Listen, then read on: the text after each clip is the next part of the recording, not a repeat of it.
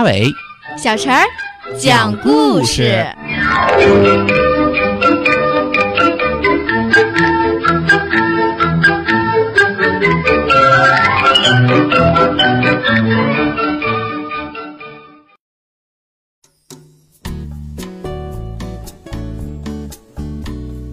请听故事《木兰替父从军的故事》。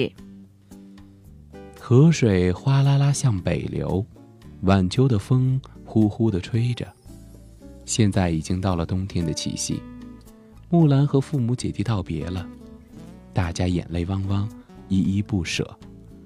木兰忍着眼泪，骑上马，猛地一挥鞭子，头也不回地走了。木兰和同乡的小伙伴们一路奔波，很快就来到黄河岸边。浑浊的黄河水咆哮着滚滚向前。木兰看着奔腾的河水，突然觉得增加了许多豪气。这一路上，木兰结识了好几位战友，他们成了非常要好的朋友。这天又到做饭的时候，可那帮男人哪懂这些呢？这不，他们又在喊木兰帮忙了。花老弟，快来帮忙了！他们已经被烟熏得头晕脑胀了。哦，来了！木兰赶紧跑过去帮他们烧火做饭。真奇怪，只见他把木柴一劈，轻轻吹几口气，火就着了。真有你的呀，花老弟！另一个战友拍了拍木兰的肩膀，夸奖说：“嗨。”不知道的还以为是个女孩子呢。别说生火做饭，说不定呀，连织布缝衣都会了。又有战友逗笑说：“会织布缝衣服有什么不好？”木兰瞪着眼睛问：“女孩子又怎么了？你们在外面打仗，身上穿的衣服、鞋子可都是女孩子给你们做的呀？”这下战友们都没话说了。他们想起了远方的母亲和妻子，他们操持家务也都不容易呀。战士们在黄河边休息了一夜，又拔营向北走了。路越走越荒凉，天气也越来越冷，离柔然也越来越近了。路上，他们看到荒芜的庄稼地，看到那些衣服破烂、拄着拐杖讨饭的百姓。心里对柔然人充满了仇恨，恨不得马上冲上战场，杀光那些贪婪的人。战争开始了，木兰冲锋陷阵，奋勇杀敌。他的英勇很快得到了元帅的赏识，他替木兰做了小头领。木兰把从小学到的用兵布阵之法用到战场上，果然一连打了好几次胜仗。花木兰的名字响遍了整个军营。就连柔然人也知道了，北魏有一个漂亮的花小将，作战勇敢，熟读兵书，非常有计谋。北魏人一步步向前，柔然人一步步后退，退出了他们抢占的土地，退回了他们抢走的奴隶。战争一连打了十二年，柔然人终于被打败了，木兰他们可以得胜回朝了。